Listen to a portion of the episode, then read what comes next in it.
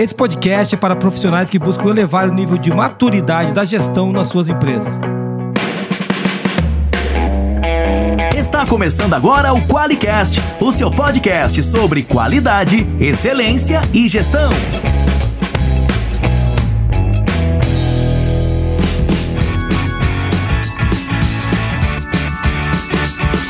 Olá, eu sou o Jason Arenharte Bastiani. Eu sou a Monize Carla. E eu sou a Marina Borges. Seja muito bem-vindo ao Qualicast.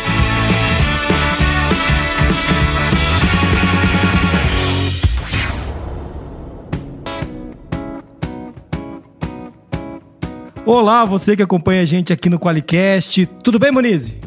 Tô ótima. Tô animadíssima hoje. Tem especialista, né, Jason? Tem Sempre. especialista. Sempre que tem um convidado, a gente fica mais feliz porque a gente é menos, menos exigido, né? A verdade é essa. Marina Borges, tudo bem com você? Tudo bem, Jason, e você? Olá, Monize. Muito legal ter você aqui com a gente, Marina. A Marina é uma especialista em gestão e vai falar um pouquinho com a gente hoje sobre a maturidade da gestão das empresas. Marina, por favor, se apresenta para o nosso ouvinte, lembrando que o nosso ouvinte é um cara da qualidade que provavelmente conhece o, o lugar da onde você veio e trabalha, né? Mas se apresenta pra gente, por favor. Prazer é todo meu, prazer enorme estar aqui com vocês batendo esse papo. Bom, eu sou Marina Borges, eu trabalho na Falcone Consultoria. Eu entrei na Falcone em 2007 e fiz carreira dentro da Falcone. Então, acho que quem gosta de qualidade e sempre está estudando um pouquinho o tema, provavelmente conhece o professor Falcone, que é o nosso sócio fundador. A Falcone tem mais de 40 anos e a gente, de um ano para cá, criou uma empresa focada é, em atender as médias empresas e especialista em gerar valor para as médias empresas, que chama Mid Falcone. E hoje eu sou head da Mid e também sou sócia da Falcone. Olha aí, Muniz, tá vendo?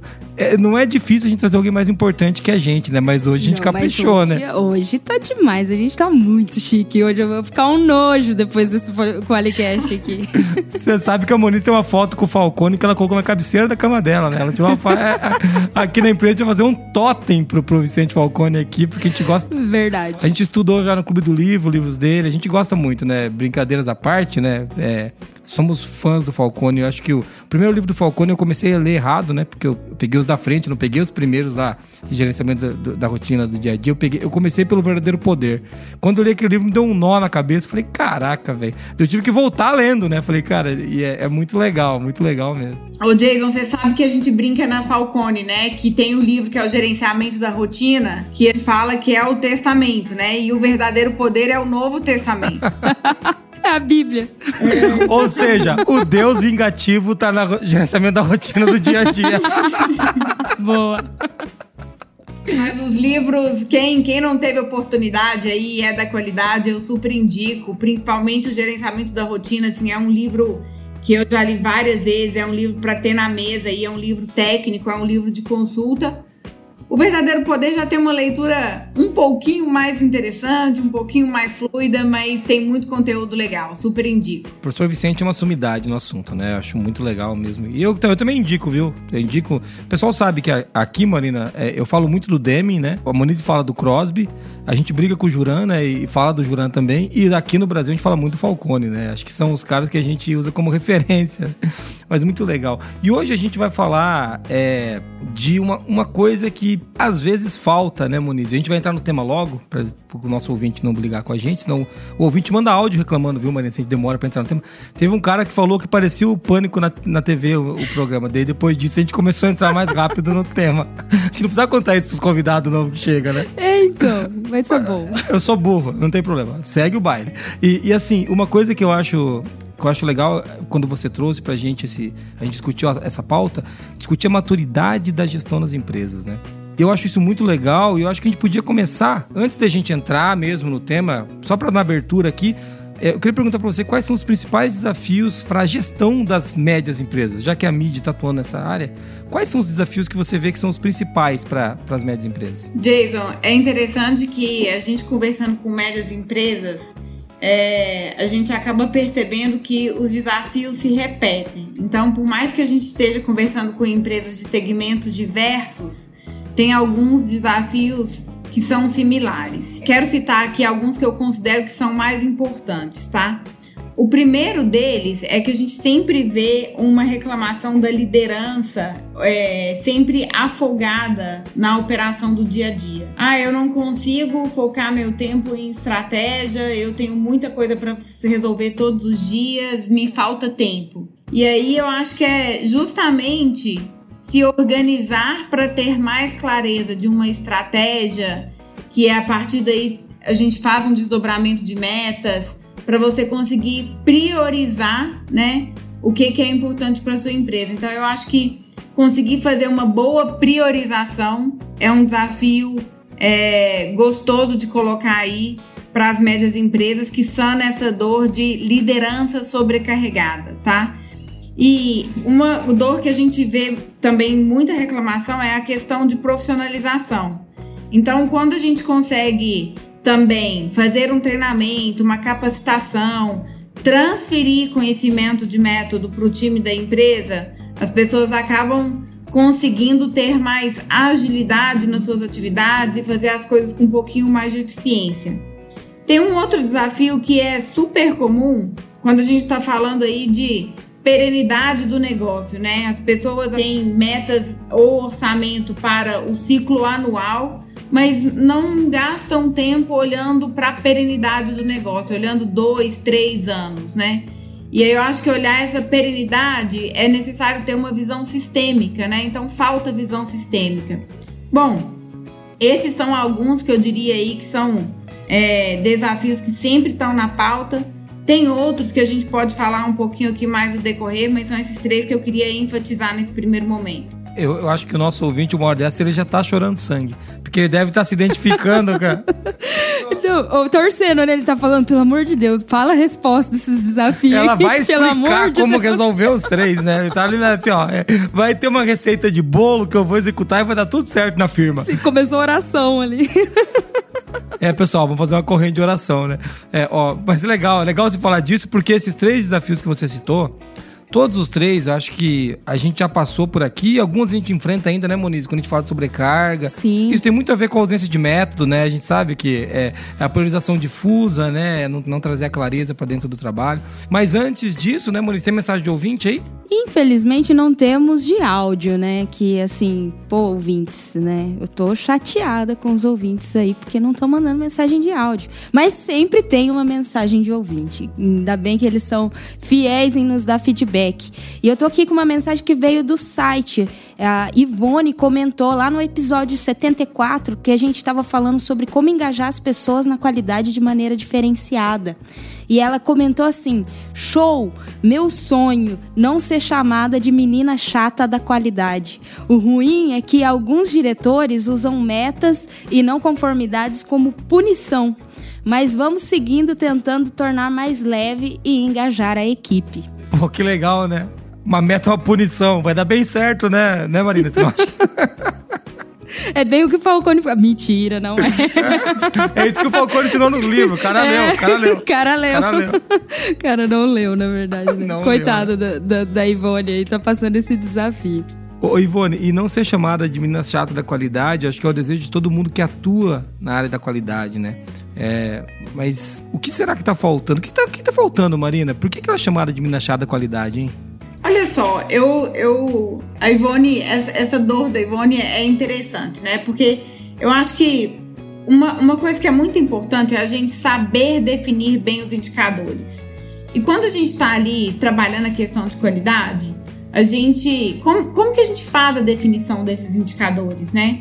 Porque uma meta mal definida, ela traz chateação. Porque se a pessoa acha que ela não vai conseguir atingir a meta, que é uma meta impossível, né? E ao contrário também, se é uma meta muito fácil, ela acaba não gerando conhecimento, né? A gente fala que uma meta bem definida, ela precisa dar aquele frio na barriga, que a pessoa precisa buscar conhecimento externo para ser definido.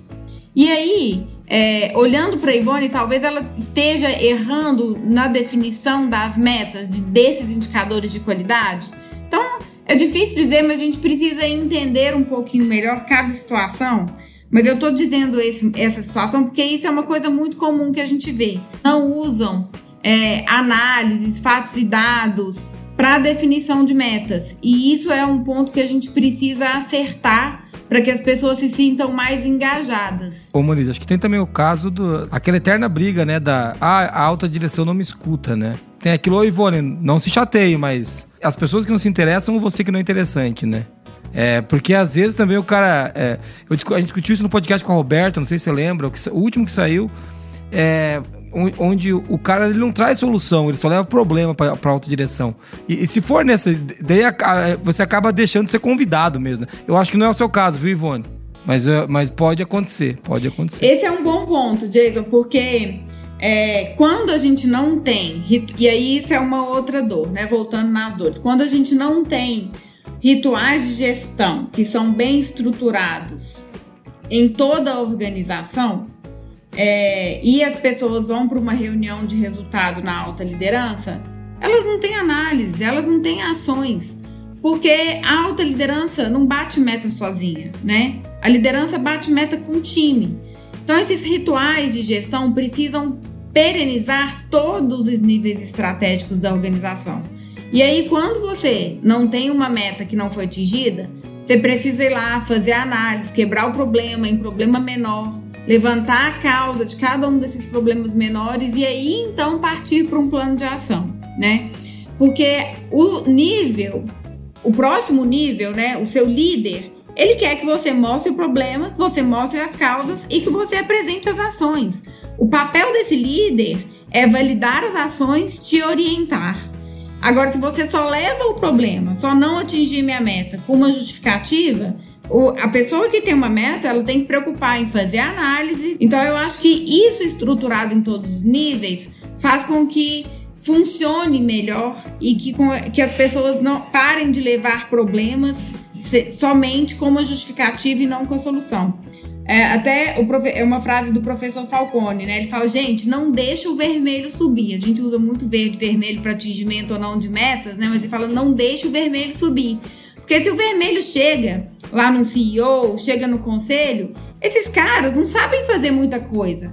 Eles vão demitir, eles vão fechar uma fábrica. Então, deixar o vermelho subir sem ter um bom plano de ação consistente junto não é legal. E até porque você veja, está delegando a responsabilidade de solução do problema. É óbvio que o CEO ou o conselho é responsável pelo negócio mas pela operação ele não é. Senão ele não teria contratado pessoas para executar, né? Ele não teria montado um time tático para apoiar e não teria um time estratégico daquela planta, daquela fábrica, daquele site. Então, é, é bem isso daí, viu, Marina? Muito legal essa de deixar o vermelho subir, né? Porque se você tá levando lá para cima, o cara vai tomar a decisão que ele sabe, que é a da caneta né? A minha decisão é da caneta. Eu não, posso, não vou aí ver o que está acontecendo nesse equipamento que a gente não está chegando na cota de produção ou o que está acontecendo nas vendas. Eu vou tomar a decisão da caneta. Muito legal, muito legal. Bom, infelizmente a Ivone não ganhou os nossos fabulosos stickers, porque como a gente é um podcast de qualidade, a gente tem requisitos aqui, Marina. E o requisito é que tem que mandar áudio de até um minuto, que é a produção que cortou aí os tempos de áudio de vocês. Não tem, não tem culpa não manda o seu áudio. Quando ele é tocado no Qualicast, a gente te envia stickers, uma cartinha, um negocinho bem legal aí. Mas a Ivone não ganhou porque ela mandou mensagem de texto. Mas se você quiser ganhar, você que está ouvindo aí, é só mandar áudio para 43 998220077. Muito bom.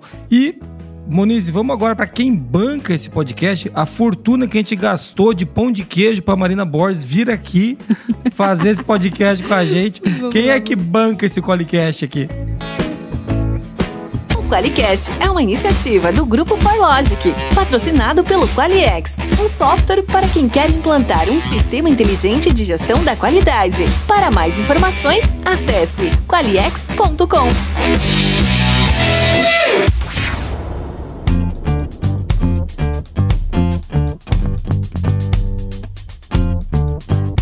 Entrando no tema, Moniz, qual que é o tema do podcast de hoje? A gente está falando de maturidade de gestão nas médias empresas. Ainda bem que não é do gestor, né? Senão é, não poderia não. participar. é da gestão. Não é o cara que não saiu da infância igual o Jason. É. Beleza. Meu Deus, eu concordei. tá vendo? trabalha comigo, ela me conhece. Ô Marina, maturidade na gestão é um problema nas empresas médias hoje ou não? Olha, Jason, é... dizer que de forma generalizada que é um problema não é legal, né? Mas via de regra, nós enxergamos muita oportunidade em aumentar a maturidade de gestão das médias. É, eu falo que as médias empresas, elas muitas vezes estão num limbo, né? Elas não são pequenas, onde que você ainda consegue ter um controle muito próximo da sua equipe, consegue ter subsídios muitas vezes do governo, e também não são as grandes, onde consegue ter um time muito grande, já uma divisão de áreas muito bem distribuídas. Recurso, recurso disponível. Exatamente. Então, as médias empresas ficam um pouco nesse limbo. E quando a gente olha, né, a gente tem um percentual muito grande de médias empresas que são de origem familiar. Então, isso acaba colocando um pouquinho mais de pimenta, né, eu vou dizer assim, nas relações dessas empresas. Dito isso, o método nas médias empresas é uma questão que a gente precisa olhar cada vez com mais cuidado. Porque quando a gente vê uma imaturidade de gestão, via de regra, falta método para a gente garantir que o gerenciamento está acontecendo de forma mais fluida, né? E para a gente fazer esse, esse método percorrer por toda a organização, a gente tem alguns passos aqui que a gente sugere para a empresa seguir, né? O primeiro deles é ter um bom sistema de gestão. Como que a gente olha esse sistema de gestão? A gente precisa ter um planejamento estratégico, que geralmente as empresas não têm, e aí começa por aí falar da falta de maturidade. Então, uma visão clara, um sonho grande, onde que essa empresa quer chegar. Visto que a gente tem um planejamento estratégico, a gente precisa começar a olhar as metas, né? Como que essas metas vão ser desdobradas, alinhadas com esse planejamento estratégico. Quando a gente está com as metas definidas, a gente olha para os processos. Então, seguir esta lógica ajuda um pouco a resolver essa questão de imaturidade de gestão nas médias empresas, que sim é um problema. E aí, a gente tendo então todas essas metas estabelecidas, a gente passa então para ações. Agora, não basta, né, Jason, a gente ter, vou dizer assim, todo um planejamento muito bonitinho e não olhar para a execução. E aí, essa execução também é uma dor que faz ter baixa maturidade de gestão nas empresas, porque a gente escuta muita reclamação dos nossos clientes de falar: eu não tenho um time que consegue acompanhar, o meu time não está é, pronto. E aí a gente precisa garantir aí uma internalização de metodologia para esse time com muita capacitação, com muito treinamento, com muito feedback, com muito acompanhamento. E aí eu digo muito que também achar que fazer gestão é sentar na mesa e ficar exigindo, ficar dando ordens, não é isso, né? O papel da liderança é fundamental no desenvolvimento da equipe, né? Afinal, o líder bate metas com o time, né? Fazendo certo. Então, sim, temos um problema de maturidade em gestão nas médias empresas, muito legal. Eu vou falar desse espaço já. Espera. Nosso ouvinte tá pensando, ah, vai falar os passos, meu Deus do céu. Gente, não corta. não corta, gente. Deixa ela falar. Vou deixar, calma ô, ô, ô, Marina, antes para o nosso ouvinte, né? O, nosso ouvinte geralmente é um cara que atua na qualidade, ou ele é gestor de processo. Tem até advogado que escuta. Tem, assim, os advogados não sei o que eles estão fazendo aqui, mas. E é engraçado, Muniz. Mais de um tem me abordado no LinkedIn, falando que escuta o Qualicast. Fala, cara, vocês são loucos.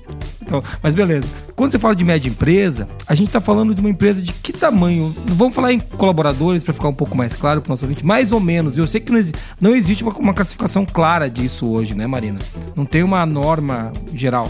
Mas a gente tá falando de uma empresa de quanto? De, sei lá, 70, 80 colaboradores, até uns 250, é isso? Olha, nós estamos falando de empresas até de 300 colaboradores. Agora, é, você já fez aí o disclaimer inicial. É, número de faturamentos que existem em várias é, pesquisas que classificam médias empresas, empresas que faturam de 5 milhões a 300 milhões no ano. Agora, obviamente que uma empresa que fatura 300 milhões e tem uma margem de 2%, ou uma empresa que fatura 300 milhões e tem uma margem de 30%, tem um resultado completamente diferente, até um posicionamento diferente. Mas eu diria aí até no máximo 300 milhões, tá? E também com 300 funcionários. Até para o cara se identificar, o cara que fatura 6 milhões por ano, né? 7 milhões por ano, ele já começa a classificar como uma ele média. Já ele é já uma é mais média empresa. Ele já não é mais uma pequena. É isso. Eu quero fazer uma outra, uma outra puxada aqui. Você já vai falar dos passos, eu prometo, viu, Marina? Se eu não falar, se eu não, deixa, se eu não chamar de volta, você me puxa a orelha. Mas você falou um pouco sobre execução. E tem uma frase que eu falo muito aqui que é: não, não existe planejamento bom que resista a uma execução ruim. É, olha, cara, você pode ter o melhor plano do mundo, mas uma execução ruim, cara, não vai acontecer nada, sabe? Então, é, tem um livro do Steven, Steven Bungay, é o nome dele, que é O Melhor Ataque é a Execução. Moniz, eu vou pedir pra gente colocar o nome do livro na descrição do podcast, porque esse, esse é um dos livros que mais me inspirou a trabalhar a, a maestria da execução né? Porque é, quanto melhor você executa, né, Marina, mais, mais você consegue melhorar o método, mais você consegue aplicar o método, né? E mais você consegue fazer direito aquilo que você deveria estar fazendo, né? É, eu acho que pra gente, primeiro, pra gente começar é, a executar bem, o time precisa estar treinado. E aí, treinar o time significa que esse time também precisa conhecer em que, que ele vai trein estar treinado. Porque tem algumas empresas que acabam fazendo de forma que eles não envolvem o time nisso.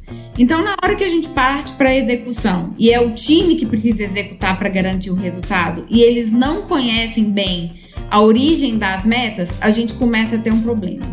Então, tem uma fase que a gente chama de treinamento, que é uma fase inicial, uma fase de preparação. Né? Todo mundo entendeu por que, que aquelas metas têm aqueles valores, entendeu de onde estão vindo aquelas metas entendeu qual que é a sua contribuição para atingir o todo. E aí isso também faz com que cada um se sinta mais engajado, né? Então esse primeiro passo de treinamento é fundamental. E aí uma boa comunicação também, né, Jason? Porque essa comunicação ela precisa estar tá transparente, ela precisa ser clara. É muito ruim quando a gente tem metas definidas e a gente começa a fazer a etapa de controle e captura dos resultados e aí não tá claro de onde que veio os resultados daquelas metas, não está claro o que está alocado naquele resultado. Então, eu defendo um processo com muita transparência e aí essa transparência ela precisa ser comunicada também de forma muito efetiva. E aí sim, então um time treinado com uma comunicação estabelecida, a gente de fato parte para a execução. Porque também não adianta nada a gente ter bons planos se a gente não executa, né? Muitas vezes a gente começa a fazer a etapa de execução e a gente vai lá fazer o primeiro ciclo de controle e tem pessoas com desvio. E a gente vai ver, tá bom, e as ações que a gente tinha planejado? Ah, estão todas atrasadas. Gente, não tem mágica, né? Não tem mágica. Eu falo que o, o, o método é transformador, mas não tem mágica nisso. Então, assim, e aí é muito legal que a gente consegue medir, né, o quanto que o impacto das ações muitas vezes vão refletir o impacto de um não resultado. Porque se você precisa executar uma ação para que ela aconteça agora, por exemplo, no dia 30 de junho, e a gente vai coletar resultados para os próximos meses, se você atrasa isso um mês, você já perdeu um mês de resultado. Então, o resultado somado no final do ano ele já é diferente. E aí é muito legal a gente conseguir mensurar, né, qual que é o atraso dessas ações do impacto geral e nessas reuniões de ciclos mensais a gente colocar isso na mesa, porque a gente precisa do gestor tocando bumbo, dando ritmo. Agora, as pessoas também precisam estar capacitadas para executar aquelas ações. Elas têm o conhecimento necessário para executar as, ações? E aí, com todas essas iniciativas em place, a gente segue aí numa execução um pouco mais tranquila. Mas sem dúvida, a gente bate meta na execução, né? Enquanto a gente está no planejamento, a gente está só fazendo todo o trabalho ali, mas de PowerPoint, né? A gente costuma brincar. Eu lembrei de uma frase do, do próprio Falcone, mas eu, eu sou viciada, cara. Eu vejo todos os vídeos que tem no YouTube, pode ser de 1990, eu tô lá vendo. Ele fala, conta uma historinha lá e ele diz que existe o, o plano de ação que não dá resultado. Ou ele é ruim, ele não foi direcionado ao esforço que deveria ter sido, ou ele não foi executado. Então, só assim que, é, é que, que um plano de ação ele não vai é, é, gerar um impacto na meta ali. Ou ele é ruim ou ele não foi executado. E eu lembro até que, que, quando você fala disso, né, da, que é na execução que a gente bate meta, né?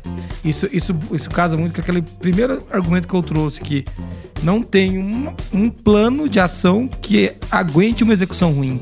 Se a execução for torta, atrasada, sempre se deu, é perfeito. Poxa, a gente precisa do resultado. Daí a gente deixa para executar daqui três meses. Só que a gente perdeu três meses de resultado, né? E temos, temos mais três pro fim do ano. Cara, já era, entendeu? Não, não vai vir o resultado. Senão a gente não vai fazer o tri, o dobro do resultado nos três meses finais por conta disso. Então isso daí é muito legal. E esse ponto me faz lembrar aqui uma coisa que muitas pessoas nos perguntam, né? Qual que é o tempo ideal, então? Quando que a gente deve fazer um planejamento e quando que a gente deve fazer uma execução? Depois que você termina o seu processo orçamentário, é o momento ideal de você começar a desdobrar metas. Então, no final do ano, você conseguir fazer o desdobramento de metas e logo depois do seu plano de ação, até dezembro, no máximo esticar o plano de ação ali para janeiro, você já entra o ano fazendo seus ciclos de controle e captura, executando. Então, assim, é claro que é não dá para fazer em outro período, claro que dá. Mas se eu tivesse que dizer o melhor timing é o time logo depois do processo orçamentário. Você faz a definição de metas, constrói plano de ação e começa o ano a todo vapor. É muito legal. Eu vou pedir pra você falar dos passos para aumentar a maturidade da gestão, senão eu tenho certeza que pessoas vão vir me bater na rua. Mas antes disso, Antes disso, eu quero só falar que você tocou num ponto que eu gostaria de enfatizar da importância de envolver as pessoas no planejamento. Aqui na ForLogic, Marina, a gente tem um divertimento estratégico, né? Ainda não tem planejamento, a gente tem um divertimento onde a gente faz a, a construção do ano inteiro. E ele acontece em janeiro sempre. Né? E toda a equipe participa. É óbvio que o, o nível de participação ele é gradativo, né? Uhum. Todo mundo participa de algumas partes, os, a, a liderança participa de quase tudo e a gestão participa de tudo. Né? Então, assim, existe. A gente fica praticamente uma semana em planejamento para definir o ano né, que a gente vai trabalhar. Mas a gente envolve todas as pessoas. Todas as pessoas. E isso dá bastante diferença. Depois que a gente começou a fazer assim, a gente teve um, um abraçar do plano para o ano, né, da estratégia, muito mais efetivo, né, Moniz? Gera muito mais significado, né? Porque eles participam do processo de construção. E quando gera esse significado, a participação gera engajamento, né?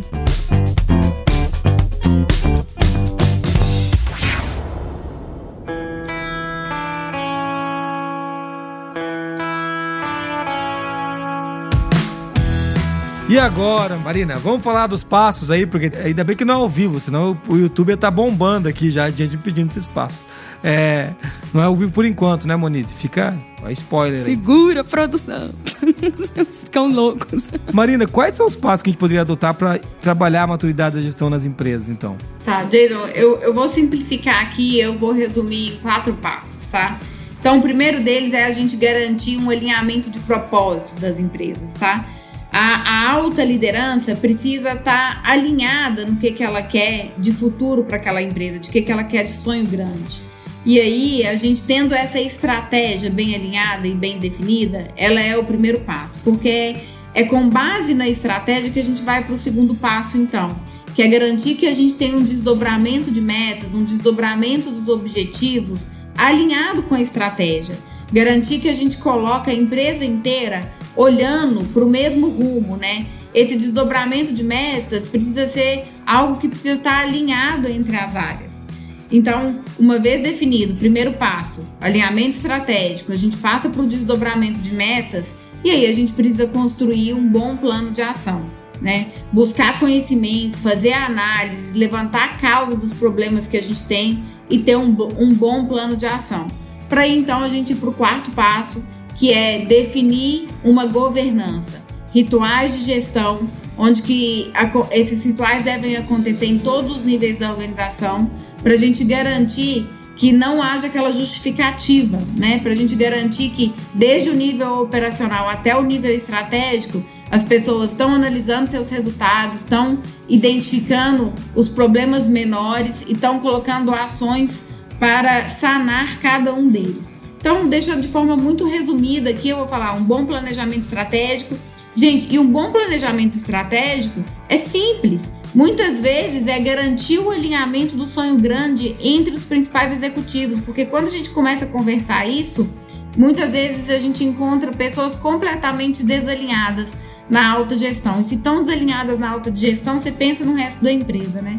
São quatro passos que, se as pessoas começarem a implementar de forma sistemática e com disciplina, eu tenho certeza que já vai haver uma mudança aí de patamar na maturidade de gestão. Muito legal. E isso que você trouxe, né?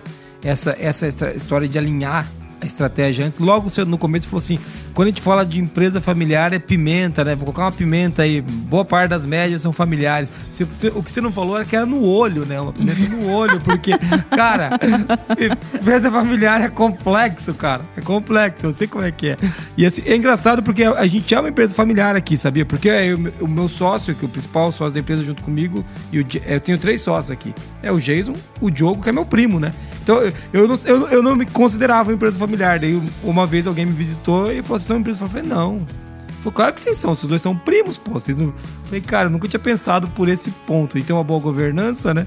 Mas é uma empresa familiar. É, ô, ô Jason, sabe, eu, eu costumo brincar porque na, quando, quando não é familiar, né? Você tem discussões como todas as empresas têm, e, e, e, é legal ter discussões, né? Porque é legal ter opiniões diversas, é legal ter pessoas que pensam diferentes.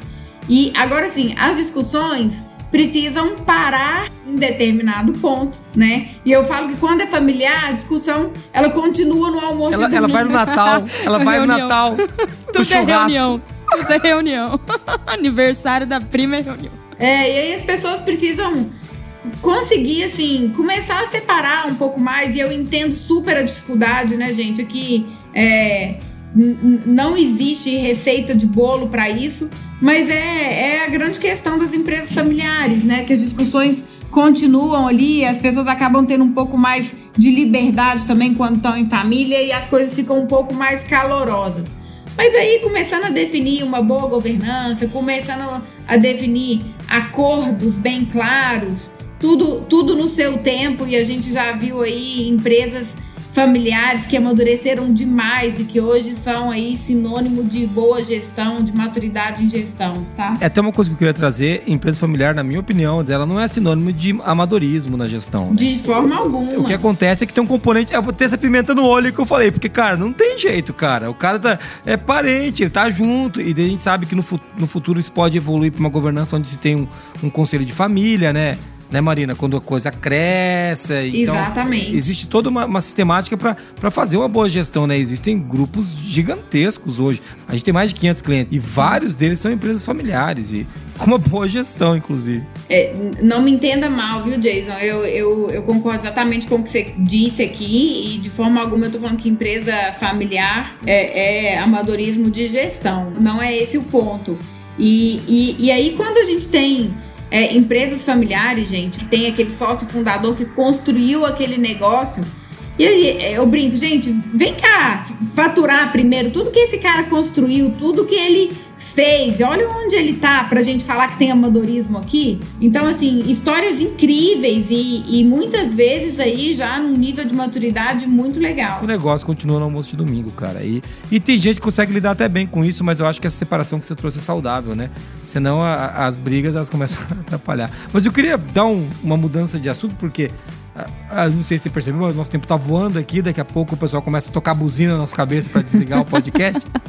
e, eu não, e eu ainda queria falar de mais um ponto aqui que que tem aqui, eu queria que você falasse um pouquinho de como a, esse momento que a gente passou de pandemia afetou as médias empresas, pelo que você tem visto no mercado. A gente podia falar um pouquinho disso, dessa. O quanto elas foram castigadas nessa pandemia? Você consegue dizer o que você tem acompanhado, o que você tem visto? Jason, de fato, assim, é, muitas empresas foram muito castigadas, né? A gente viu aí um elevado número de fechamento, mas aí não só de médias, teve empresas grandes que foram muito castigadas também, empresas pequenas.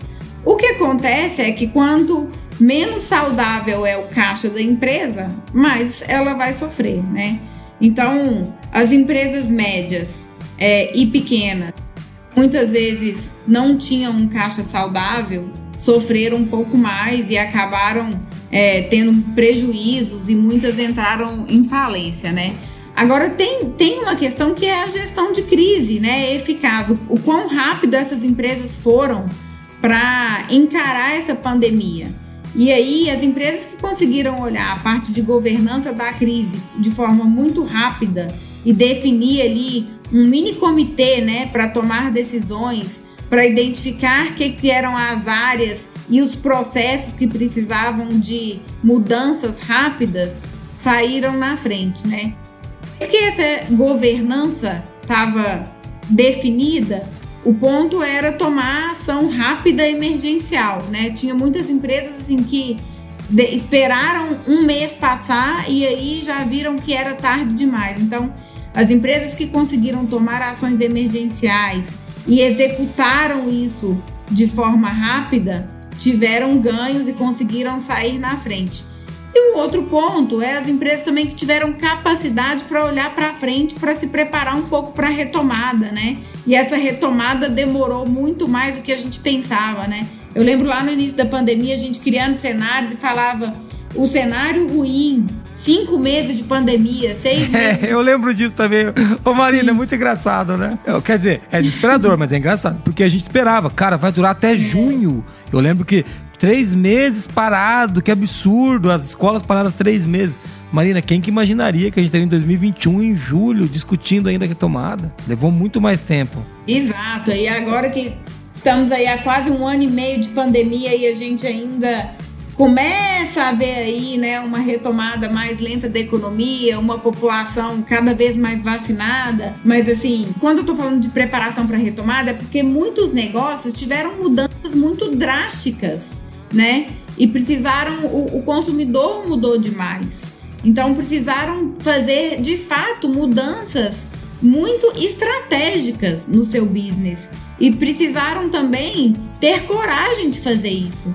E aí as empresas que não tiveram coragem de encarar uma nova realidade, de querer fechar uma porta num lugar para entender que aquele cliente não ia estar tá mais ali, algumas cadeias de restaurantes ou lanchonetes ficaram ali esperando, né? Não, vai voltar. E o hábito mudou. Então você pensa lugares onde que você tinha aí setores grandes, comerciais.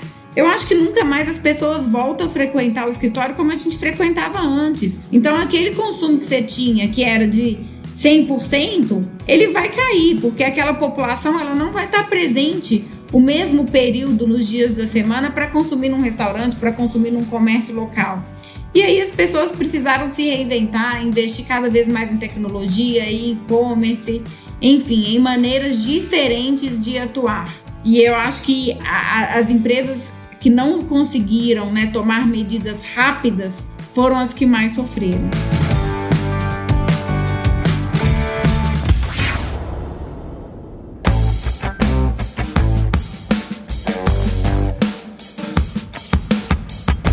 Marina, uma coisa que, que você citou, citou dois pontos bem, bem importantes aí para essa questão né, da pandemia, como afetou as médias, né? É, a primeira coisa que você citou foi a velocidade que ela conseguiu responder. Na verdade, citou três coisas, peço desculpa. A primeira coisa foi qual a maturidade de financeira, né? Se eu tenho caixa, se eu não tenho caixa, se eu tenho pelo se eu não tenho caixa, se eu tenho crédito, né? Porque se não tem caixa, você tem crédito, você consegue fazer isso. Então, esse é o primeiro ponto. O segundo ponto que você citou também, que é bem legal dizer, que eu gostaria de, de enfatizar é a velocidade que respondeu. Eu lembro que aqui, quando, quando bateu aqui, eu me lembro como se fosse hoje. Eu tinha uma palestra em Minas, eu não vou falando da empresa, claro, mas eu lembro que eles tinham me contratado para palestrar aí. Ah, lembra disso, Moniz? A gente estava em reunião, tocou o telefone. Eu, eu, eu falei, o pessoal de Minas, não vou falar o nome da empresa. A moça me ligou chorando praticamente. Assim, cara, o evento foi cancelado. Isso foi dia 12 de 11 de março. 11 de março, eu lembro da data, que na sexta-feira, dia 13 de março, acho que foi que estourou tudo, né? E eu lembro disso. A gente naquele dia se reuniu e a gente montou um projeto de transição, a gente montou um comitê de uma delegação anticrise. Em uma semana estava todo mundo em home office, a gente criou três pilares, né? O primeiro pilar era honrar o cliente, o segundo pilar era era saúde e segurança, né? E o terceiro pilar, qual que era, Moniz? Contribuir com a comunidade. A gente criou um canal anticrise, a gente fez eventos anticrise, a gente falou muito disso. Então, a gente criou uma, um movimento em uma semana. Então, isso foi bem rápido. Isso ajudou muito a gente, Marina. Acho que a grande. Se faz o que, que você acha que ajudou vocês, né? Dos três pontos que você citou, né? Esse segundo, para nós, a velocidade em atuar, para mim, foi fundamental. Ah, e a terceira coisa que você citou, só para não deixar passar batido aqui, é as empresas que não quiseram aceitar isso, né? Que você vai ter que se preparar para uma retomada, que você vai ter que mudar o foco. O nosso negócio foi muito impactado, mas esse ano foi um ano muito bom para nós. Porque a gente, a gente começou a fazer um twist lá no metade, no metade do ano passado, né? E a gente esse ano entrou muito bem, entrou, a gente entrou tracionando. Então, Acho que essa história de aceitar, né? Como é que é? Aceita que dói menos, né? Aceita logo que vai ser diferente, né, cara? Você vai ter que se reinventar. É exatamente, assim, é passar pela adaptação que é necessária o quanto antes, né? Cara, muito legal.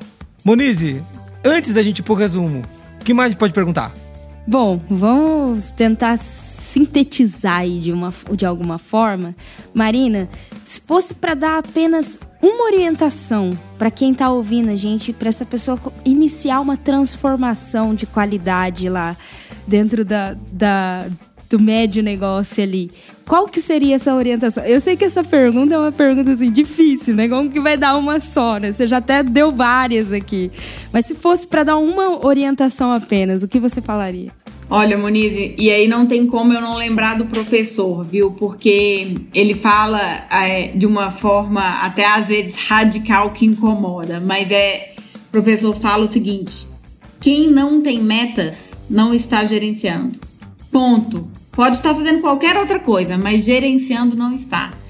Então, a minha indicação, se eu tivesse que dar uma, é defina boas metas, porque metas, né? É, as pessoas vão ter que buscar conhecimento para atingir, vão ter que se mexer.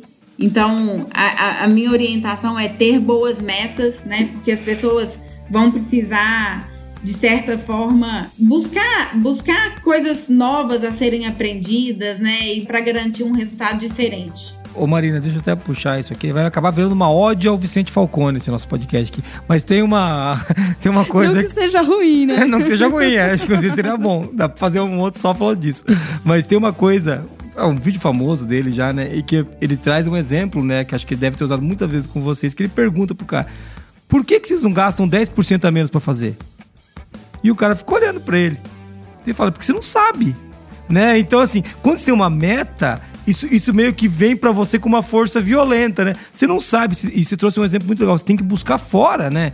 Ou, claro, pode aprender dentro da organização também, mas significa que esse conhecimento ainda não está internalizado no processo e nas pessoas, e agora vai ter que vir de algum lugar, né? De uma consultoria, de um treinamento, de um desenvolvimento de um projeto. Mas se você não sabe é, como fazer, né? Quando você aceita que você não sabe como qual que é essa lacuna, né? Que você vai ter que preencher esses 10% que você pode economizar, ou por que, que você não quer esse 15% a mais?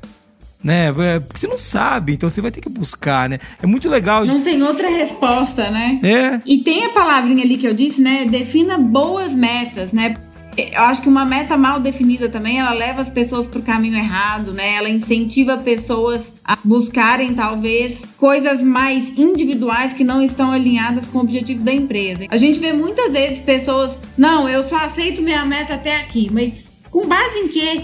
Porque eu vou fazer isso, isso, isso. Cara, você está querendo definir uma meta que você já tem o seu plano de ação lindo, né? Super desenhado essa meta tá frouxa. Ou o frouxo é você, né? Vamos falar assim pra ele logo de uma vez. Ah, meu Deus do céu. A liderança Pronto. cai com a cara no chão. Eu tava indo tão bem, Moniz. Só porque tem um convidado importante, eu não tava fazendo essas besteiras. Mas é verdade, meu. Desculpa interromper, mas é muita verdade, viu? A meta tá frouxa ou frouxa é você, né, meu filho? Como é que pode, né, cara? E tem que buscar uma coisa, né? Tem que buscar uma coisa maior, não tem, Marina? E que seja pro negócio, né? É isso aí. Tão legal. É, eu acho que eu, essa, essa dica, viu?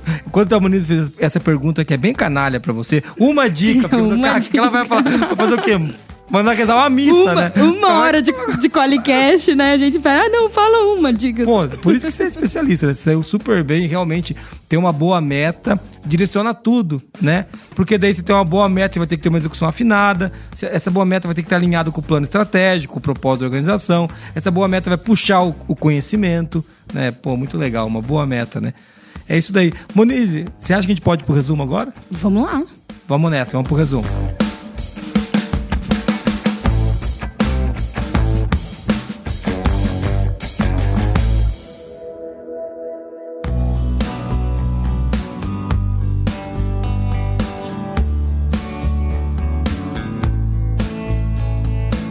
Muito bem, estamos chegando ao final de mais um Qualicast com a Marina Borges. E Marina, tá sendo muito legal falar contigo. E a Moniz vai fazer um pequeno resumo do que a gente falou até agora para aquele nosso ouvinte desatento que devia estar prestando atenção e não tá, e agora vai ficar arrependido e vai ter que voltar. Sabe aquele cara que deveria estar tá ouvindo o Qualicast lavando louça, mas ele coloca o fone enquanto trabalha? Não devia fazer isso, né, Não Moniz? devia. Eu é falo, enquanto trabalha, concentre-se no trabalho. É pra... Não é assim que busca o conhecimento da meta, não. Não, é desse jeito. É correndo, é lavando louça, é dirigindo, trabalhando, você trabalha. Moniz, vamos pro resumo, puxa aí. Vamos lá. A gente nesse episódio começou falando aqui dos principais desafios em gestão de médias empresas, né?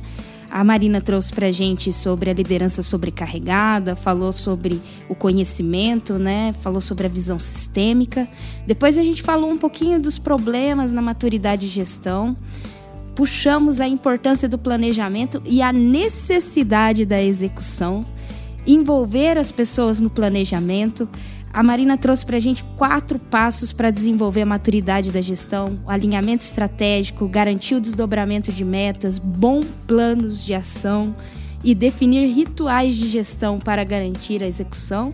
E a gente falou também um pouco do impacto da pandemia em médias empresas, né? E terminamos ali com uma orientação da Marina que se não der para fazer nada disso, defina boas metas. E aí você vai ter um bom caminho para essas demais é, atividades aqui. É isso então, entendeu? Se você não conseguir fazer tudo isso, seu animal, a meta pelo menos tem que ser certa, né? Chega pro seu chefe e fala: chefe, seu animal, a nossa meta tá frouxa. A Marina falou que eu sou um frouxo. Fala assim: não, não fala isso, não fala que foi o Jason, fala que a Marina falou pra definir boas metas e o idiota do Jason falou pra, pra que eu sou um frouxo.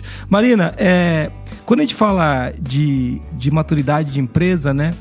Eu queria dizer que existe um serviço né, que a, a Falcone e agora a MID estão fazendo, que é ajudar a trazer a maturidade para essas empresas. Né? O Falcone já fez um serviço, na minha opinião, do Geis agora, você não precisa falar, para a sociedade com todo o conhecimento e a história dele, né, que eu acho que é um dos principais nomes que nós temos no Brasil nesse tema. Mas fala um pouquinho de como é que a gente encontra a MID, né? Porque eu queria que você, primeiro, eu queria te agradecer por estar aqui Queria que você fizesse o seu fechamento aí do que você quiser falar e pode falar de como a gente encontra você, as redes sociais ou o site. Legal, Jason. Um prazer é todo meu de estar podendo participar aqui com vocês. E a MID, né, é, como eu disse no início, é a empresa da Falcone especializada em gerar resultados para médias empresas. O nosso programa, ele começa direcionando o sonho grande da empresa e passando pelo desdobramento de metas, elaborando o plano de ação até a gente implementar uma boa governança no alcance dos resultados. A metodologia utilizada para a mídia ela não foi adaptada para caber nas necessidades da média, ela foi especialmente criada para essa realidade é, das médias empresas. E a gente aportou tanto metodologia como tecnologia de ponta para a gente capacitar o time das empresas e também com o apoio de consultores Mid Falcone, a gente conseguir mudar o patamar de gestão e levar as melhores práticas na medida certa para as médias empresas, tá? Então é esse o programa da MID e entra aí depois nas nossas redes sociais, no nosso site que vocês vão conseguir aí ter mais detalhes. Muito legal. A gente vai deixar todos, todos esses links aqui na descrição do podcast, tá? Então se você está ouvindo, a gente está curioso, vá lá. É, e uma coisa muito legal que eu quero falar é que a Marina quer que você deixe ser uma média para ser uma grande, né, Marina? É isso que eles querem, empurrar para frente. Acho que é muito legal a gente ter pessoas apoiando empresas, né?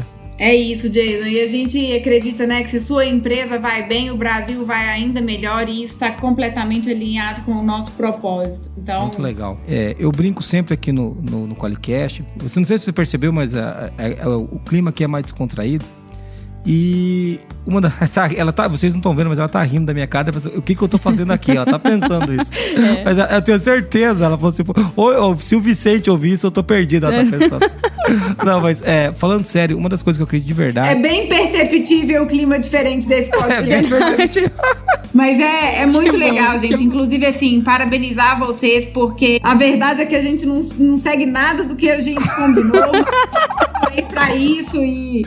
Segue sim, é... para. Tem um monte de gente querendo gravar com a gente, você vai falar isso, eles não vão vir, não, Marina. Uma parte, vamos lá, 40%. 40%. É um guia, vai. Mas é, até o papo fica mais fluido. E você tocou num ponto muito legal do propósito da Falcone. E eu falo isso aqui, eu falo o seguinte, uma coisa que eu defendo muito, que a única coisa que vai tirar o país do buraco que tá é a busca pela excelência e a gestão. Eu não acredito que vai ser um político, eu não acredito que vai ser uma, uma Copa do Mundo, eu não acredito. A única coisa que vai movimentar esse país para frente, né?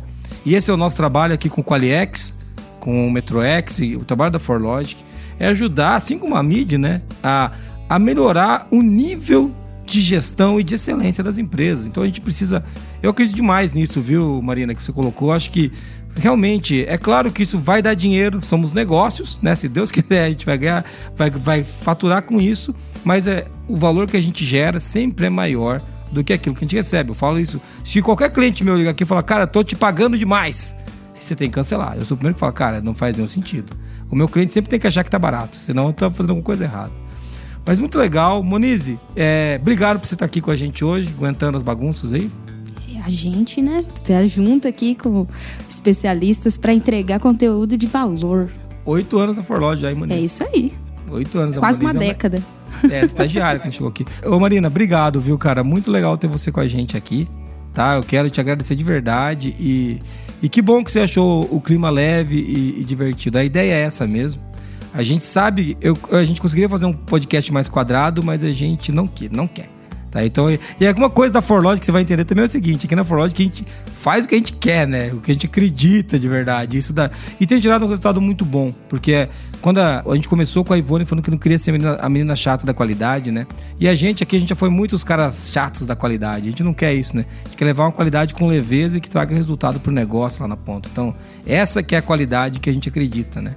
Então, obrigado, viu, mais uma vez pela participação aqui, tá bom? Prazer enorme, pessoal. Tá bom. Deixa eu falar então, Monize, isso aqui, quem quiser acessar o site do Qualicast, qualicast.com.br, você pode procurar por Qualicast no iTunes, Spotify, Deezer, no para-choques de caminhão, onde você quiser, você pode. Não, para-choques. Mas onde você procurar nos agregadores de, de podcast, você vai encontrar o Qualicast. É o podcast mais ouvido de qualidade hoje do Brasil, acredito eu. Pode ser que tenha algum novo também, não me importa, mas o nosso é o mais legal, isso tenho certeza. E, e modesto, né? Muito modesto. É o mais modesto, com certeza. O mais modesto. Também é o mais modesto e humilde. É, você pode mandar um e-mail para contato.qualicast.com.br ou então, se você quiser mandar um áudio e ganhar aqueles stickers famosos, né? Moniz, manda o áudio para onde? 43 99822 0077. Muito obrigado, ouvinte, por ter vindo até aqui com a gente. Muito obrigado mais uma vez, Marina. Muito obrigado, Monize. E eu vou terminar com uma frase que eu acho que tem muito a ver com o que a gente está falando aqui. A maturidade começa a se manifestar quando sentimos que a nossa preocupação é maior pelos demais do que por nós mesmos. Albert Einstein. Muito obrigado, valeu. Até mais. Tchau, tchau. Tchau.